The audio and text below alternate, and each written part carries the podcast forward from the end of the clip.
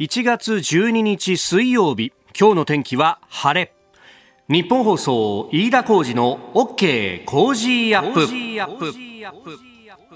朝6時を過ぎました。おはようございます。ニッポン放送アナウンサーの飯田浩司です。おはようございますニッポン放送アナウンサーの新行市佳です。ニッポン放送飯田浩司の OK Cozy up。この後8時まで生放送です。あの今週のオープニングはですね、えー、月曜日あの新業アナウンサーの特撮、えー、全カイジャーの出演と。まああの先週の末からですねもう大々的に取り上げたんですけれども、はい、えー、私の方からもですね一つお知らせがございまして、えー、山手線がですね、えー、山手線でアートと音楽を楽しむ50日間という企画をやります。ハンドイン山手ラインというですね、えー、これあの沿線の各駅で、えー、アート展示があったりだとか、うん、あるいは中吊りアートギャラリーとか、えー、それからですねスマホで楽しめるコンテンツがあったりとかですね。トレインチャンネル。あの電車の中のテレビあるじゃないですか、ね、ドアの上とかね、はい、はいはい、あれで、えー、いつもと違うものを流したりとかっていうようなですね、まあ、いろんなこうアートとコラボレーションするっていう、えー、企画をやるんですよ。というのもですね、今年はあの鉄道が、えー、日本に誕生してから150年の大きな大きな節目になると、えー、1872年にですね、えー、汽笛一世新橋をと、えー、いうことで、えー、岡蒸気と当時呼ばれた、えー、蒸気機関車が走り始めたというのを発端としてですね、この世界に誇るネットワークを作り上げたというところなんですが、まあ、そのですね、まあ、根幹とも言えるのが、まあ、山手線なわけですよ。はい、えーうん、えー、日本のこのコアの部分をぐるっと一周するというね、えーえー、路線ですけれども、で、ここであの特別列車を走らせるんですけど、その中でですね、えー、沿線の歴史だとか、えー、を感じさせる特別な車内放送を行いますと、えー、いうことで、えー、いつもとちょっと違う山手線、えー、このですね、車内放送を私、担当いたしまして、いやこれが昨日プレスリリースになったんですけれども、はい、まあ、あのご興味ある方あの JR 東日本の東京支社のからプレスリリース出てますんで、まあ、JR 東日本のホームページご覧いただくとハンドン山手ライン開催というのが出てると思いますんでぜひご覧いただければと思うんですが、えー、全部で9箇所でのえー、まあ、内回り、外回り含めてですね、9箇所にアナウンスが入るということになっておりまして、え、えーただ、あの、山手線、えー、確か52編成あるのかな？の中で、はい。1編成だけこの特別列車を走らすと、えー、いうことでありましてこのあの52分の1に当たった方はですねであの区間によってなんですけれどもちょこっとだけ私の声が流れてくるぞっていう。ええー、話になっております。あのー、これ、ただ、あの、車両の整備等で運行しないこともあるということですし、まあ、あの、運行状況、内容がね、変更される、中止になるということもあるんですが、一応ですね、予定としては1月18日、来週の火曜日から運行が始まって、えー、2月の1日までと。うん、えー、いうことでですね、はい、あのー、2週間限定の運行となりますので、はい、えー、よろしければ、えーお乗りいただければと期間中たったの1編成なんですけどかなりラッキーだと思いますしまた山手線に乗るっていうんでですね、はい、えーそんな、あの、列車来るまで待つっていうわけにもいかない、忙しい方も多いと思うんですけども。ね、でもね、乗りたいですよ。えー、え、飯田さんどうだったんですか？そのアナウンスはどんなことを？これ、あの、山手線って、こう、区間によってはですね、うん、まあ、それこそあの、本当に昔、それこそ新橋から先品川までの区間なんてのは、まさに150年前にですね、えー、鉄道が初めて日本で走ったその路線なわけですよ。その辺の歴史を紹介するっていう、こう、過去を振り返るようなアナウンスもあるし、あるいは、あの、こう、未来に向けてっていうですね、えー、ほら、それこそね、あの、大崎から品川の間なんていうのはですね、実は、あそこあの、昔、東通港と呼ばれたですね、まあ、あの、東京通信工業、今のソニーですね、まあ、あの辺のこうね、とか、あの、こう、芝大門のあたりにはこう NEC があったりとか、で、大門のあのね、芝大神宮っていうのは、こう、IT の神様だったりするっていう、こう、未来に向けての話があったりとか、ね、えー、いろんな話がこう、出てくると、えー、いうことで、そして、山手線には唯一踏切がある区間があるんですね。一個だけ踏切切があるんですね。中里第二踏切というのがあるんですが、まあその辺の話とかですね、これ話は尽きないんですけど、ただ、なんといっても山手線、各駅停車の上にですね、駅間が短いところが多いんですよ。うん、よね、だから、アナウンスをこう、特別アナウンスを差し込もうにもですね、差し込めないところも多いんで、その辺も含めてですね、えーえー、スタッフ一同で、それこそ実際に乗りに行って秒数測って、ここだったらひょっとしたらできるかもしれないみたいなことも合わせながら原稿を作って、そうなんですか。で、それをあの、JR 東日本さんとこうプレゼンをしながらですね、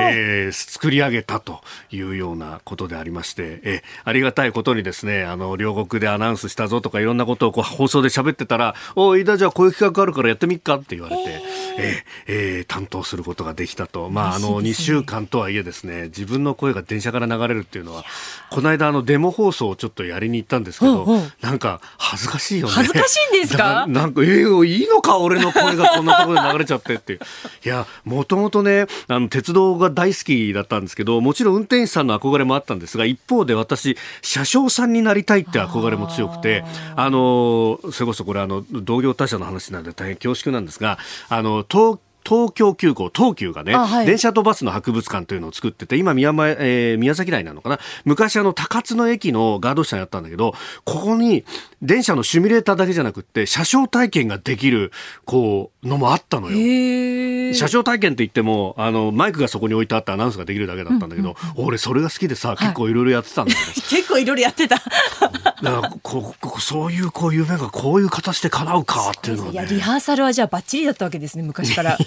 やいや、ある意味本番ですよ、こっからが。いや、たった2週間になりますが、ぜひお聞きいただければというふうに思っております。もちろん、それだけじゃなくてですね、沿線のこう歴史だとかを振り返る企画であるとか、あの、街歩きの企画であるとかね、えいろいろな形でこう山手線を楽しむという3月までのえ企画となっておりますんで、ぜひお楽しみいただければと思います。あなたの声を届けますリスナーズオピニオン。この傾向時アップはリスナーのあなた、コメンテーター、私、田新業アナウンサー、番組スタッフみんなで作り上げるニュース番組です。えー、ぜひメール、ツイッターでご意見お寄せください。今朝のコメンテーターは数量政策学者の高橋洋一さん、6時半過ぎからご登場。まずは、えー国の借金が子供に回るっていうのは本当かと、えー、その是非について伺ってまいります、えー、それから11月の景気動向指数昨日発表になりました、えー、政府の新型コロナオミクロン株対策についてそれから昨日発射された北朝鮮の飛翔体、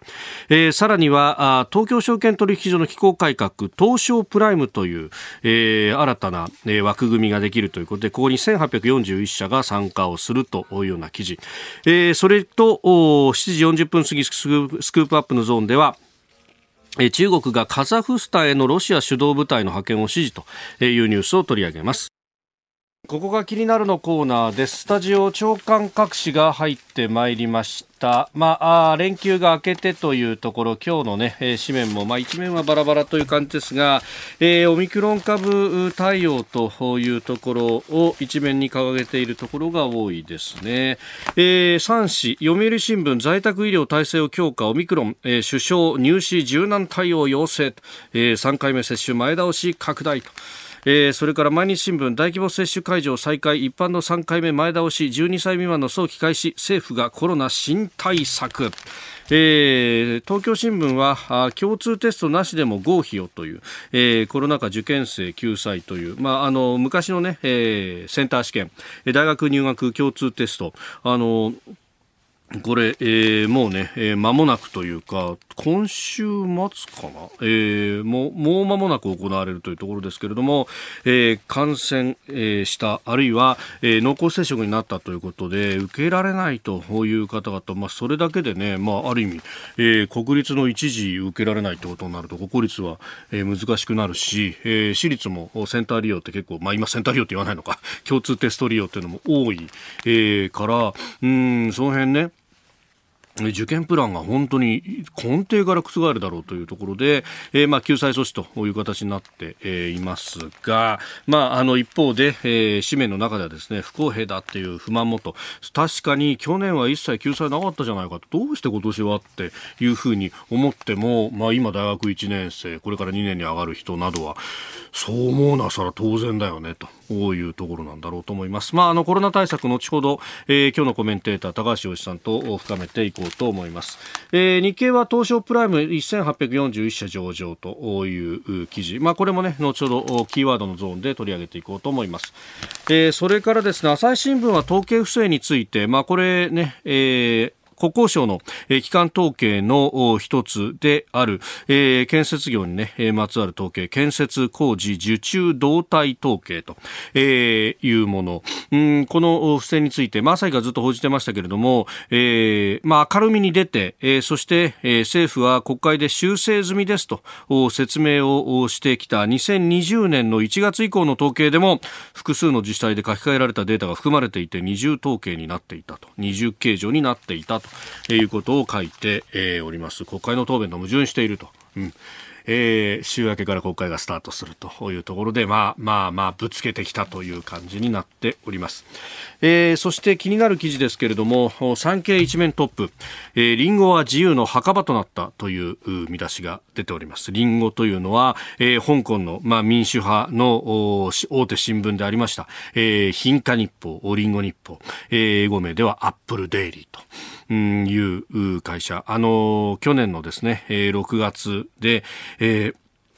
もう休館という形になったというところでありますが、えー、この香港のですね、えー、情勢あ、一連のあの2019年の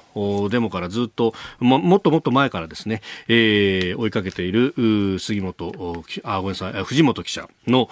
記事であります、えー、香港改造というふうになっていてその第1回、えー、そのリンゴ日報でエース記者だった方が今どういう生活をされているのかと。いうあたりを中心として、え書いておりますが、あの国家あ国安法と呼ばれる、えー、香港国家安全維持法が施行されたのが6月の30日と、えー、そこからですね、まあ、国安法に反対する多くの市民が逮捕されて、えー、というところですけれども、うん、誇りを持って仕事をしたという一方で、えー、その活動範囲というのがどんどん狭まっていると、えー、立場新聞というね、えー、ネット上のメディアも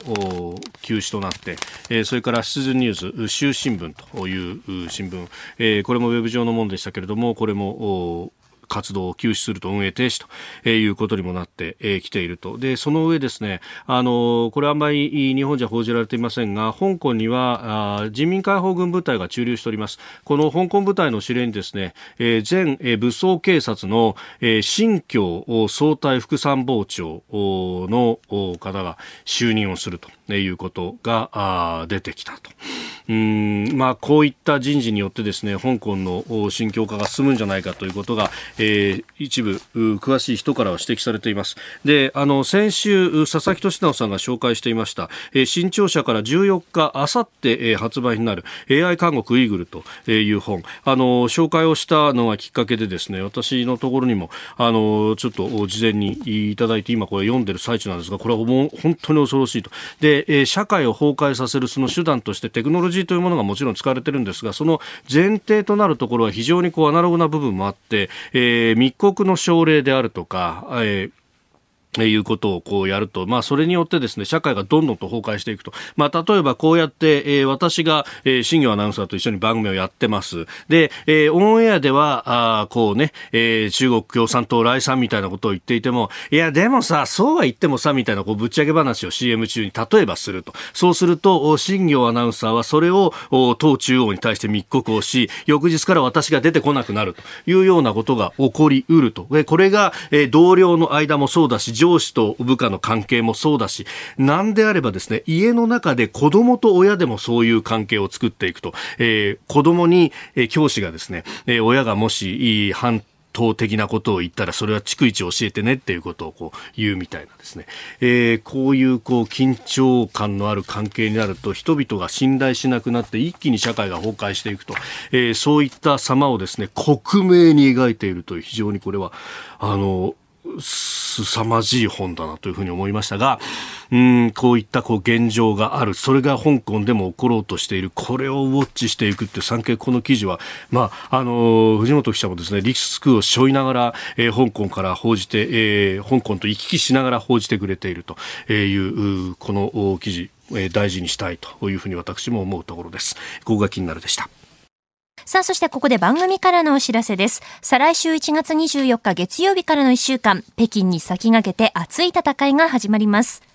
我々 Cozy up もラジオの金メダルを目指しております。取り急ぎゲストが決まりました。自由民主党高市早苗政調会長です。えー、経済外交オミクロン与党の政策のキーパーソンが満を持して Cozy に降臨いたします。さらに朝6時40分過ぎの黒木ひとみさんの朝ナビにはサッカー元日本代表の大久保嘉人さんが毎日登場です。そしてご好評にお答えしましてプレゼントには千葉の美味しいカレーがカムバック。再来週1月24日月曜日からの日本放送飯田浩二の OK 工事アップ。ぜひぜひ皆さん応援のほどよろしくお願いいたします。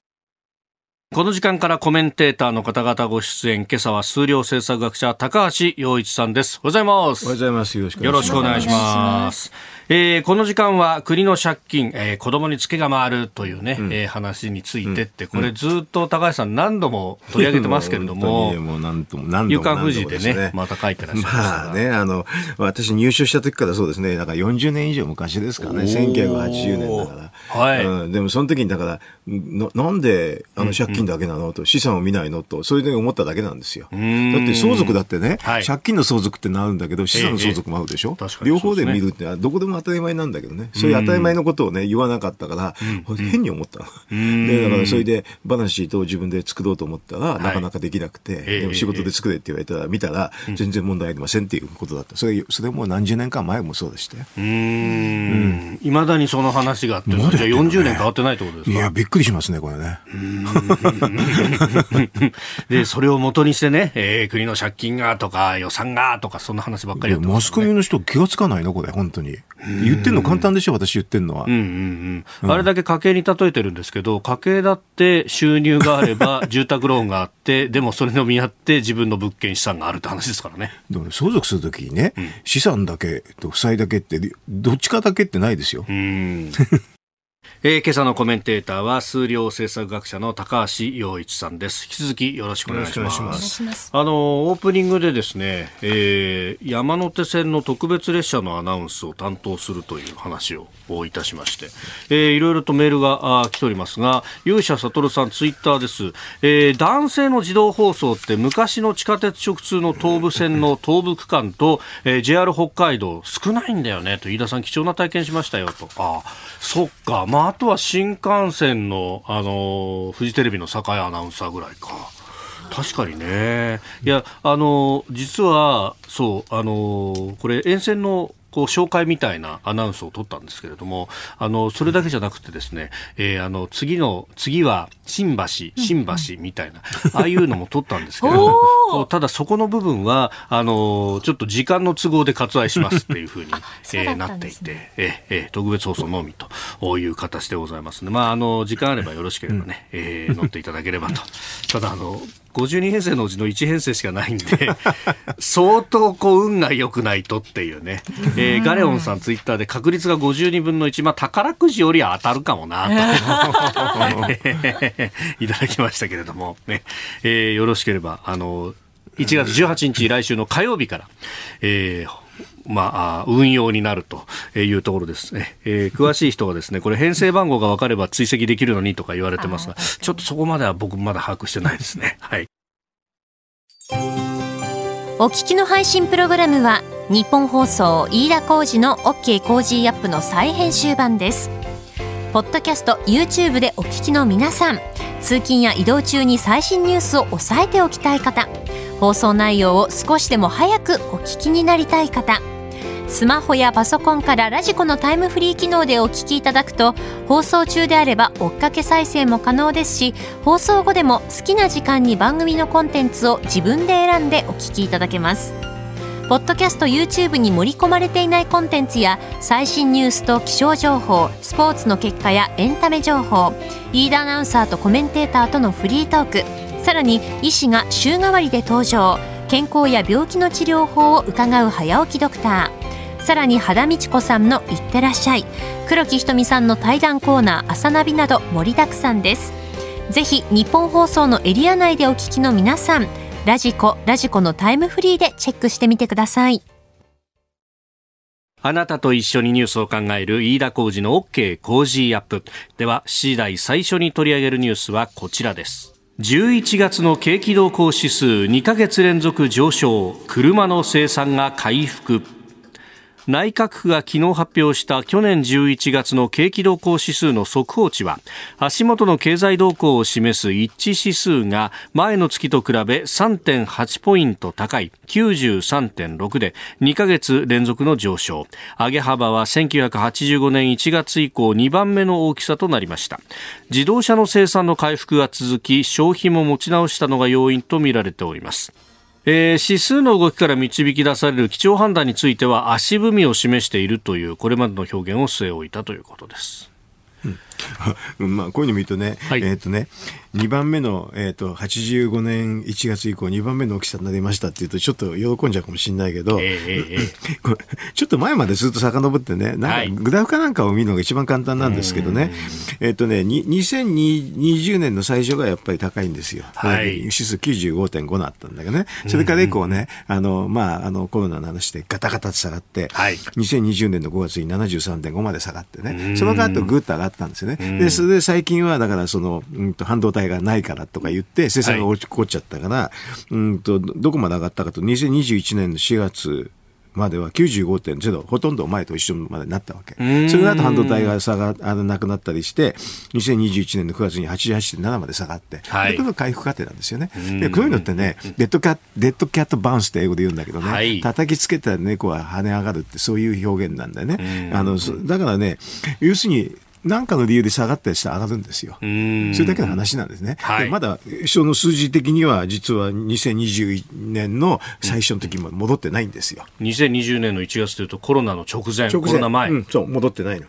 ね、これ、2015年が100としての数字だから、うん、2020年の1月だって、やっぱこれね、直前消費増税もあったし、うん、そうそう、だから、よくもなまだね、そんなね、えー、下の水準的にはね、上がったっていうんだけど、はい、それはでも、えー、うんと水準的にはね、一番下のところからちょっと上がったんでしょ、本来は、うん、あの半導体側の状況がなければね、もしと上がってたはずなのにっていうところまでまだ行ってないってことですよ。だから、これはね、に本当にちっちゃいところってね、短いところ2か月見てね、えー、って喜ぶわけにはなかなかいかないんですよ、これは。一回すごい、本来だったら下がんなくてもいいとこ下がってて、それが上がったっていうレベルですよ、今はね。うん、でね、その半導体不足もそうだし、ね、8月、9月あたりっていうのは、まあ、あコロナ第5波があって、うん、まあ、経済的にも回す状況じゃなかったとか、回せなかった。それで今度だから6波でしょ、はい、その時に同じ政策を取るのか取らないのかっていうと、同じ政策を取って行動抑制したらまた下がりますからね。これはさすがにね、同じ政策を、海外なんか見ても同じ政策を取ってるところほとんどないですよ。非常にあれでしょ？あの弱毒化してるわけなんで、はい、弱毒化してる時には弱毒化してる政策をしなきゃいけなくてね、えー、あの多分一番本質的なのは、えっ、と、分類ね、感染症法上の分類って2類相当なんだけど、はい、これを5類に下げるっていうのは普通のやり方だと思いますけどね。うん、今日日経が2面か3面でそれ書いてきてますね。ようやくなんかそういうことを隠しのが出てきたなという、ね、でもね、あの、官僚から見るとね、はい、実はあの岸田政権後ろから鉄砲を撃つの結構有名だから、これも報道されないんだけどね。あのね、濃厚接触者入手ダメなんて言うでしょ。あんなのはね、ああれですよ、あの、うん、制度上もそうだけど、はい、官邸に連絡がないはずがないですよ。で、私もね、連絡があったって聞きましたけどね、ある関係者者から。おうん、まあ、私に言ってくるのは不思議だと思ったけど、マスコミとしては 言えばいいんじゃないのと思ったけどね、こんなの。で、報道しないみたいですけどね。あまあ、あの、総理官邸、うん、えー、内閣官房の職員って、まあ、プロパーの人というよりはいろんな省庁から来てる人が多い。そう。あの内閣参事官って私みたいな課長相当っていうのは内閣官房で50人いるんですけどねそのうち官邸には大体10人いるんですよ、はい、なぜ10人かというとそれぞれの省庁別なんだああ、なるほど。省庁から、まあ、ある意味、連絡要員というか。もちろん連絡要員。うん。うん。そそれが仕事ですよ。なるほど。ええあそこ総理官邸という建物があって、それ以外に、まあ、あの合同庁舎ってね、うん。えー、で合同庁舎の人は、そこの,、あの3時間は正直言って簡単に総理に会うって、それはそんな難しい、あの簡単ではないですけどね、あの同じ官邸の中にいるときにあの、4階か5階の差なんだもん。で3階以上はみんなもうほとんどセキュリティがきちんとしてるんだけど、はい、私なんか総理室なんてすぐ真上だったから、あの非常階段、とことことことかってすぐだよ。全然あのマスコミのあのカメラには乗っかんないで、はい、いけますからね。うん。だから、うん、ちょこ、ちょこちょこちょこっと上がってね。はい。ちょっとって言えば、それで、すぐ、すぐ、そのくらいの話。1分2分いいですか？みたいな1分ぐらいだと、うん、簡単。あの、会議の会議、合間あるんでしょ？はい。ああ、いいよって感じ。なるほど、うん。で、そんなのはね、絶対やってるはずに決まってます。うん。えー、この後ね、オミクロン株対策というところもまた出てきますんで、うん、その辺でもお話しいただこうと思っております。はいはい、おはようニュースネットワーク。この時間取り上げるニュースはこちらです。政府のオミクロン株水際対策、来月末まで維持。水際対策については、人道上、国益上の観点から必要な対応を行いつつ、当面、対応として2月末まで現在の水際対策の骨格、維持いたします。総理官邸で質問に答える岸田総理大臣の声をお聞きいただきました。新型コロナウイルスの感染急拡大を受け政府は新たな対策を取りまとめ水際対策として行っている外国人の新規入国を原則停止している措置などを2月末まで維持すると明らかにしました。ワクチン3回目接種については自衛隊による大規模接種会場の設置それから職域接種も前倒すというようなことが出てきております。この前、前倒すっていうので騙されちゃうんだけど、はい、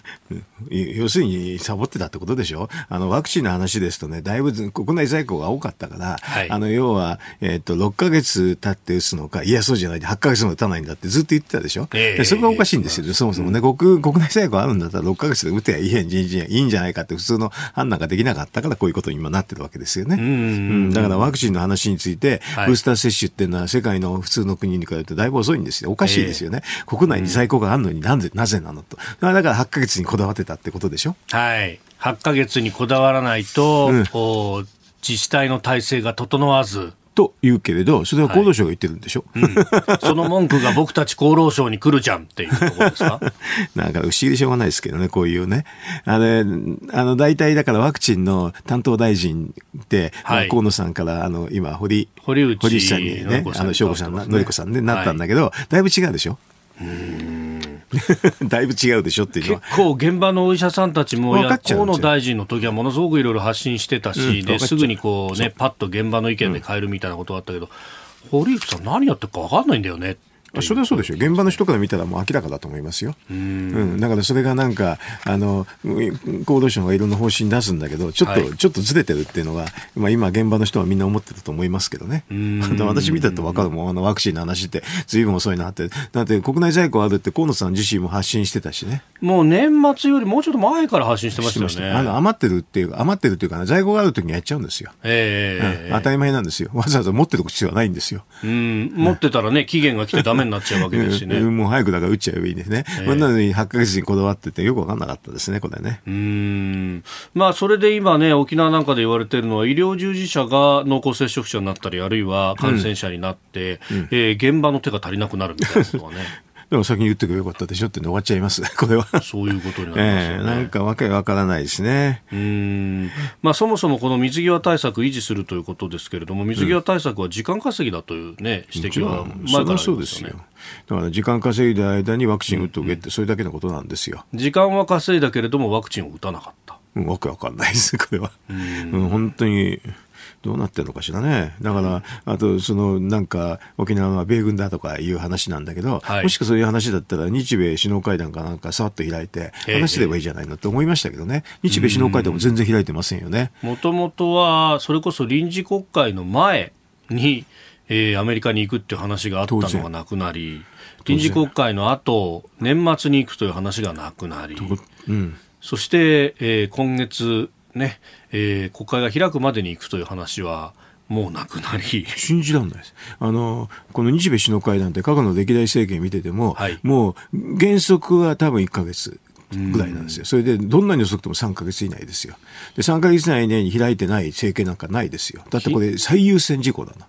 あの、新政権になった時に、とりあえず進んでて、あの、アメリカの大使にアポと取るってそういう話ですからね。もう必死になってやってて、もうすべてのに優先するってことなんで、それはでもバイデンさんの都合でっていうふうに言われてるんでしょ、ずっと。それも理解できないですけどね。うんだからこういうの米軍の話になった時に、はい、まあ、ホットラインっていうかね、首脳同士の話が合ってないから、なかなかできないんじゃないですかね。うんえー、G7 の、ね、サミットが行われたときに、まあ、立ち話的にはあってあれ会談じゃないんでね、うん、あの要するにあの外務省のホームページ見ると会談というのはきちんとしてアジェンダ設定してやってるやつを会談っていうんで、あれは懇談だったです確か。懇談。だからちょっと話したってだけで。あれはだからあれは意味がない。意味ないっていうかね、はい、1回にカウントしませんからね。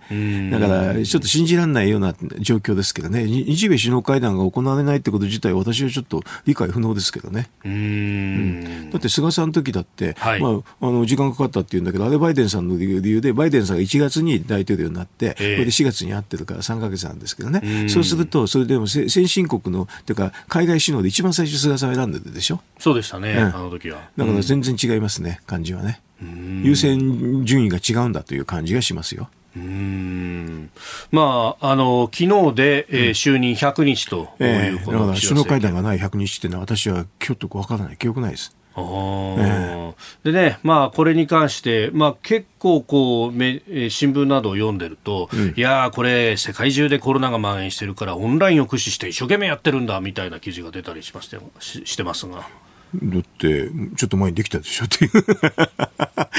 ちょっと前に別にオミクロンはなかったじゃないですか。まあ、菅さんのね、えー、日米の首脳会談だって、じゃあコロナがない時期かというと、そんなことは全くない、そんなことないでしょ。うん、でもどどういう評価になってるんですかね、あの過去調べてみてね、こんなに首脳会談がないね、政権ってないですけどね、だからそういう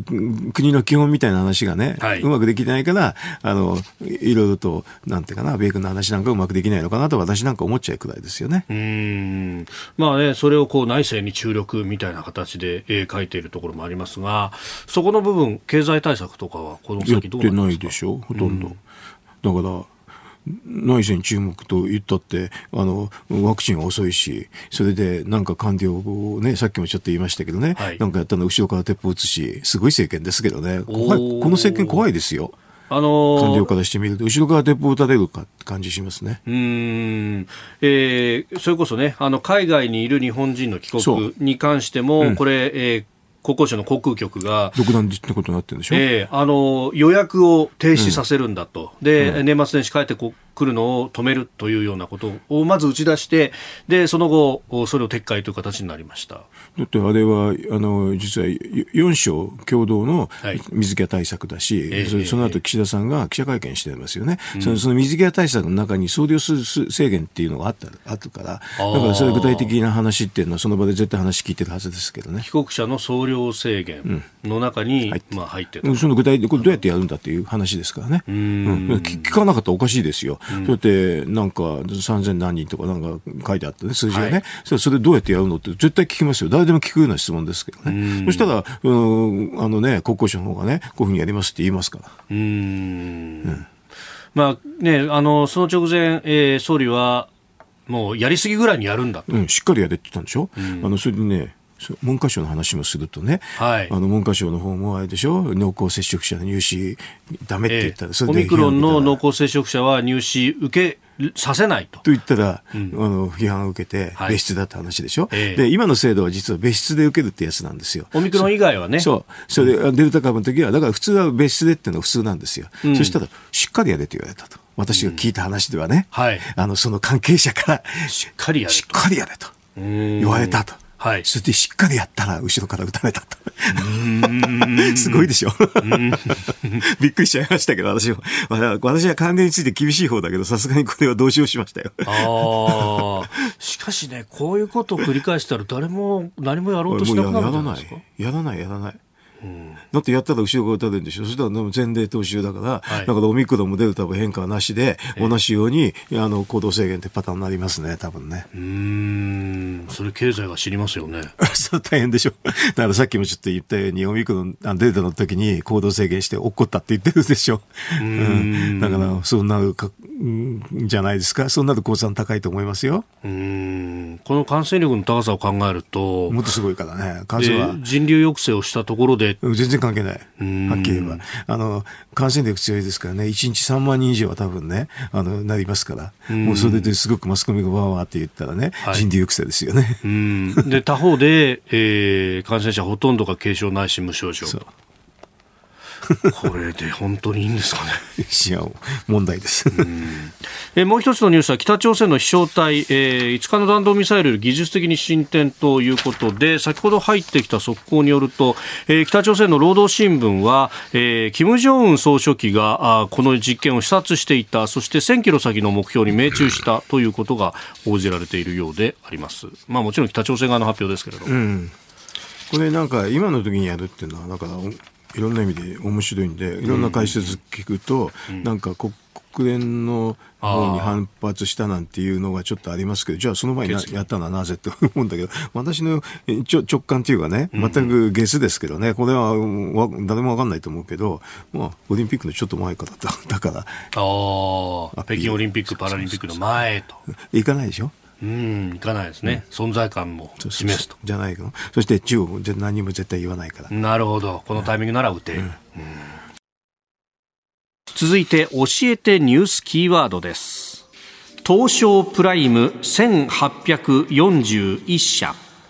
東京証券取引所は昨日4月4日に実施する株式市場再編後の全上場企業の所属先を公表し実質最上位のプライムには1841社が上場することが分かりました。東証一部のうち8割強が移行しプライム以外に残る企業は2割弱にとどまるということです。えー、上場基準を厳しくして新陳代謝を促す狙いがあるというふうに言われておりますが。言われてるってことね。ここういうのってねあのね会社のね、組織変数、はい、組織変更と全く一緒でね経緯をたどると非常に簡単なんだけど、あの昔、まあ、東証っていうのは一部と二部っていうのがあって、まあ、あの一部が上で二部がその予備軍ってがあったでしょ、はい、そその他にジャスダックっていうのとマザーズっていうのがあって、ジャスダックっていうのはもともと日本証券業協会って全然違うところやってたんですよ。でねあとあのなまずはその、ね、大阪のヘラクレスっていうね、大阪の歴史の話だった。はい、この二つは、要するに新興企業、ベンチャーなんですよね。うん、で、それらちっち二つずつあんだ、あれだからってんで、大阪の大証券取引所に全部合併したんですよね。うん、このベンチャー系は。はい、で、それが今度、大阪と東京証券取引所が一緒になったから、はい、で全部合わさっちゃったわけ。でそうすると、東証一部、二部、で2個あって、それとあとジャスダック、マザーズで4種類だったんだけど、まずはジャスダックとマザーズ同じような話でしょ、はい、ベンチャー系だから、これをだから合わせたってだけで、それで合わせただけで同じだったらかっこ悪いから、はい、プライム、スタンダード、グロースって言って名前変えたってだけですよ。これはだからね、組織、いろんな組織が合わさるとね、いろんな話があるんだけど、途中で変えていくでしょ。はい、それです、これは。なるほど。もともとはじゃあ、そのベンチャー企業向けの市場複数あったものの統合から話が話が始まって、それがまあ全部東証に集まってるから、うんうんうん、そうすると東証の中でじゃあまたもう一回、あのね、あの、まあ東証一部、二部、あとベンチャーって分けるって、そんだけのことなんですよ。なるほど。だからといってね、これ入れ替えがちょっと面白いのは面白いんだけど、えー、まあ、あんまり関係ないですよ、はっきりと。これだからといってね、株価が上がるわけでもなんでもないもん、これ。うん。まあ、だからきっかけで、まあ今までこうね、昔から一部にいるからねって言っていた企業とかを こう入れ替えるには、ちょうどいいタイミングだったりしたっていうことそうね。でもこういうのって多分いつでも入れ替え戦がある話だから。本来は。言えば関係関係関係ないとは関係ないですよね。普通考えるとね、なんかまあ普通の企業とベンチャーって2種類ぐらいですよね。世界ではね。で日本はこうやって経緯があったから4つもあったから、はい、えー、ちょっと分かりにくかったっていうんで、4つを3つに直したってぐらいですよね。2つぐらい直した方がもっと分かりやすいと思いますけどね。うん,、これ、投資家にとっての影響っていうのは、じゃあそんなに大きくないわけ企業見てるから関係ないよ、こんなの。別に入れ替え戦があったからって言って、それでね、はい、投資判断が変わるんだったら別ですけれど、普通は企業見てやってるから、関係ないですよ。あの、インデックスみたいな指標連動型の投信とかはちょっと変わりますかね？ちょっと、これから変わっていくかもしれませんね。でも、すぐは変わんないでしょ。いくらなんでも急に変えちゃったからって言って、そんなんで変えたらもう混乱するだけですから。おえまあね、あの日経平均株価なんて出てますけど、あれは225社。だから、この1841社から考えると、まあ、だいぶ一部っていう形になります、まあ、もちろんそうですよ。うん、あのどこのあの取引所の指標も指標もね、代表銘柄ってだけなんですよ。はい、うん、だから全体を表すのはちょっと別でね、全体を表すのはトピックスっていうのがあるから、はい、だからそっちでやるだけです。そっちであの見るだけですからね。うん、あんまりなんかこれで大きな騒ぎで、なんか会社の中の組織健康を大きく取り上げているような感じで、今まで 4, 4つもあったのっていう感じですよね。普通でもたくさん集まるとどんどんどんどん増えるでしょ？それでどっかで整理しないとわわけわかんなくなっちゃいますよね。まあ、部署乱立みたいなね。うん、昔、東証一部、あのね、二部、大小の話、ヘラクレスでしたとか、ジャスダックでしたってみんなそのこと言わなきゃいけないんだから大変ですよ。昔の名前でやってるまずみたいな話になっちゃうから。この際ちょっと新しくって。普通思うでしょ？まあまあまあ、組織のや組織運営してる人は。で、特に、まあ、東京と大阪と合併してなんてことになると。そりゃそうでしょ、いつかは。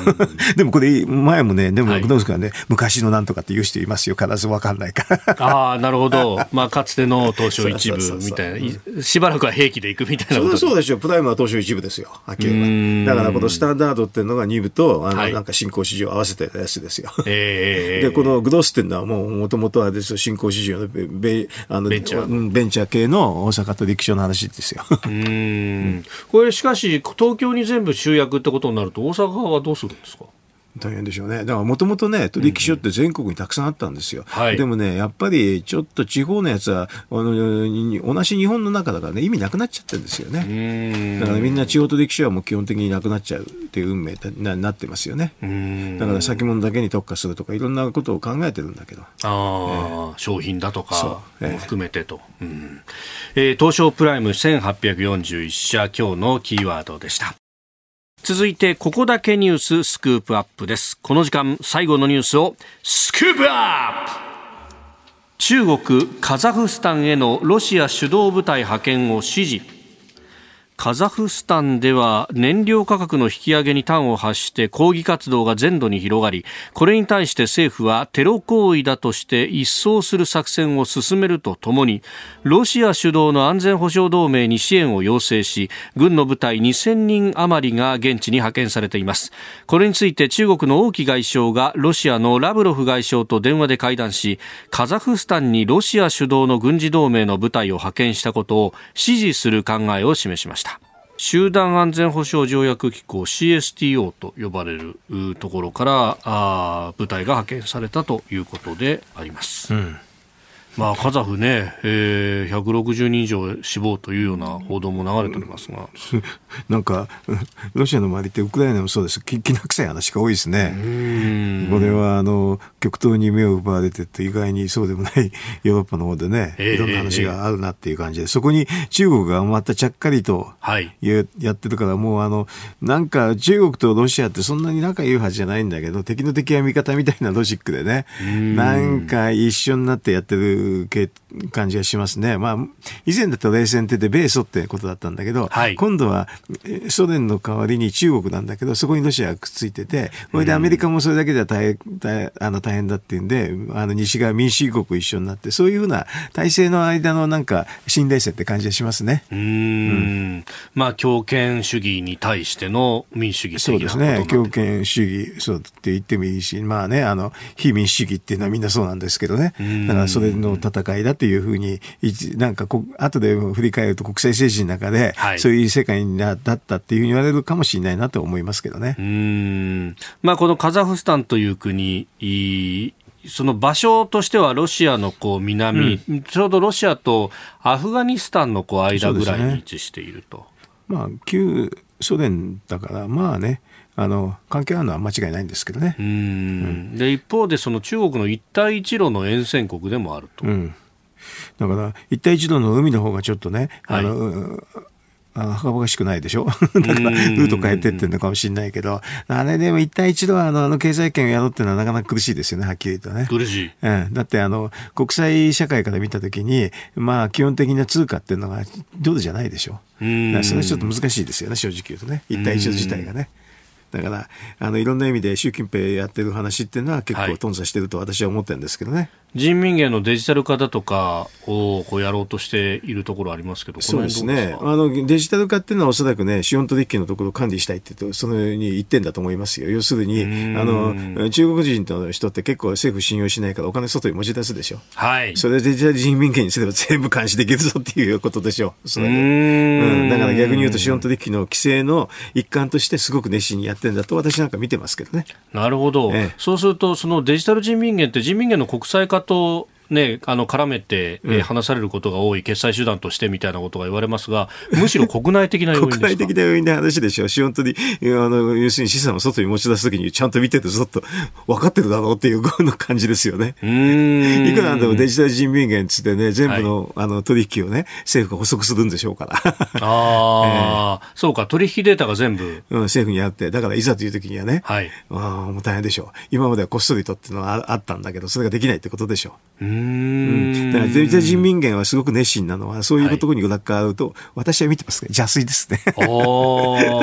そうすると、まあ、あの、先進各国、確かにそのね、通貨、うん、あ中央銀行が、その、うん。ねえー、暗号通貨的なものの研究をしてますけど、ええ、ちょっとそれと趣を異なるというふうに思って いくらでも普通の民主国でね、はい、あの国民の資産を全部ね、把握してね、え、外に持ち出したときにしょっぴくっていうのは言えませんからね。うん、資本取引の自由っていうのは民主国の中では、はい、あの、もう一般原則になってるんで、だから OECD に加盟すると資本取引の自由ってのはあるんですけどね、はい、それはだから OECD に中国が加盟できないのは資本取引の自由は言いたくないってことなんですよ。うん。だからこの資本取引の自由っていうのは TPP とかそういういろんな協定なんかで肝になるんだけど、これを入れとけば中国が絶対に参加できないです。なるほど。ということは、RCEP にはそれがないってことですか ?RCEP ないです。ないから平気で入れるんです。うん、だからあのいろんなあの物の取引だけ見ると分かりにくいんですけど資本取引のところ見ると、はい、あのこれがあるかないかってえらい差がありますよ。うん、まあ、確かに RCEP の話をするときに完全の話ばかりが出てくる。その物の取引。うん、物の取引のところは TPP と似てるのは似てますけどね、えー、あの資本取引ってお金の取引のところは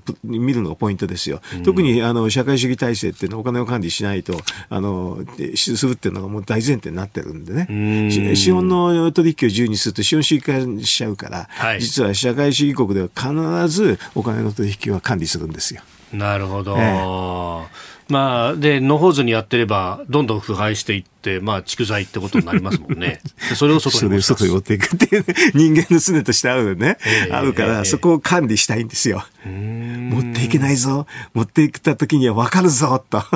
厳しいですね、これね。なるほど。確かにでも一連の動きで結構符合するところが多いなと思うのは、ここのところそのマカオのカジノ潰しとかを結構こうやっていると、うん、まあ特にこの富裕層向けのジャンケットと言われるようなね。言うけれど、えー、まあ、強権政治ですよ、はっきりはね。お金取引を全部管理する。そうですよね、うん、あれもそれこそこうチップの差配だとかで、うん、えー、まあ、あのある種のマネロン的なものがやれるんじゃないかと言われている。うん、だって、物にちょっと換算して、物を外に出してば、これで換金できるってことになったらできちゃうんですよ。で、それだったら、あの人民元をデジタル化してね、はい、お金に全部さしといて、その取引を見た方がいいでしょ？物に変えた途端に、実はマネロンダリングできちゃうんですよ。うん そう考えると。と結構なぜあんなに一生懸命なのかってわかるでしょ？うん。その一粒たりとも外へ漏らさないように。そりそうでしょ。う国府の部分を、うん、国府を外に持ち出したらね、はい、やっぱりあの体制がね維持できなくなるかもしれないですよね。それでいざという時に外出ちゃえばいいやと。お金さえお金も外に置いといたってね。それで外にちょっと逃げ家族でね逃げちゃえばいいやと思ったらいろんなことできるでしょ？うん。でそれをできなくしてしたいと。うんで、まあ、その先の共同富裕みたいな話にもつながってくるわけですか。でしょうね、おそらくね。それをきちっと分配するんであると。まあ、表向きはね、はい、ただ、管理の管理は全部、習近平さん、俺が管理するぞって言ってるに近いですよね。うん。うん、他方、そのロシアの方なんですけれども、まあ、このカザフスタンもね、うん、えー、資源国であると、えー、でロシアも天然ガスなんかが豊富に出るというところで、えー、ここのところの原油の高止まりみたいなものっていうのは、はロシアにとってはプラスですか、プラスでしょう、もちろん。だからこれバイデンさんがね、はい、あの、シェルかなんかをね、増産しちゃったら一気に下がるんですけどね。これはあのね、中間選挙まで私やっちゃうか、やるかも可能性あると思いますけどね。あの、今環境だ環境だって言ってやらないんだけど、はい、このままいったらちょっとね、ピンチですよね。あの、アメリカ国内でガソリン価格上がってて、選挙不利ですからね。はい、そこで、ロシアも叩いて、アメリカのガソリン価格下げるのも、あの、シェルガスの増産すればすぐ終わっちゃいますからね。だってエネルギー輸出国なんですから、アメリカは。アメリカは。うん、本来は。そう。うん。環境問題で規制が、まあ、このバイデン政権は特に強いから。強いからやらせないっていうことなんだけど、はい、なんか理屈こねて、じゃあ環境には関係ないんです、新技術ですって言っちゃえばそれっきりでしょ。うん。その方向を模索してるのかもしれないと。だって、このままいったら中間選挙負けちゃいますからね、民主党は。アメリカって結構ね、単純で、ガソリン価格で結構決まっちゃうんですよ。はい、あの、日本でね、あの、今度の感染率で内閣支持率決まるのと結構似てるんだけど。なるほど。結構単純すぎてね、つまんないんですけど、ガソリン価格上がるとみんなブツブツすんごい文句言うんですよ。日本よりかなり安いんですよ。えっとね、4リットルあたり100ドルぐらいだから100円ちょっとなんだけど、日本から比べると3分の1ぐらいの感じなんですけど、確かにそ、ね、それでもちょっと上がるとみんなすごい文句言うんですよ。なるるほど驚きますよこっちも それだけの車大国であるという。うお聞きの配信プログラムは日本放送飯田浩司の OK コージーアップの再編集版です。ポッドキャスト YouTube でお聞きの皆さん通勤や移動中に最新ニュースを押さえておきたい方放送内容を少しでも早くお聞きになりたい方スマホやパソコンからラジコのタイムフリー機能でお聞きいただくと放送中であれば追っかけ再生も可能ですし放送後でも好きな時間に番組のコンテンツを自分で選んでお聞きいただけます。ポッドキャスト YouTube に盛り込まれていないコンテンツや最新ニュースと気象情報スポーツの結果やエンタメ情報飯田アナウンサーとコメンテーターとのフリートークさらに医師が週替わりで登場健康や病気の治療法を伺う早起きドクター。さらに肌道子さんの「いってらっしゃい」黒木ひとみさんの対談コーナー「朝ナビ」など盛りだくさんです。ぜひ日本放送のエリア内でお聞きの皆さんラジコラジコのタイムフリーでチェックしてみてください。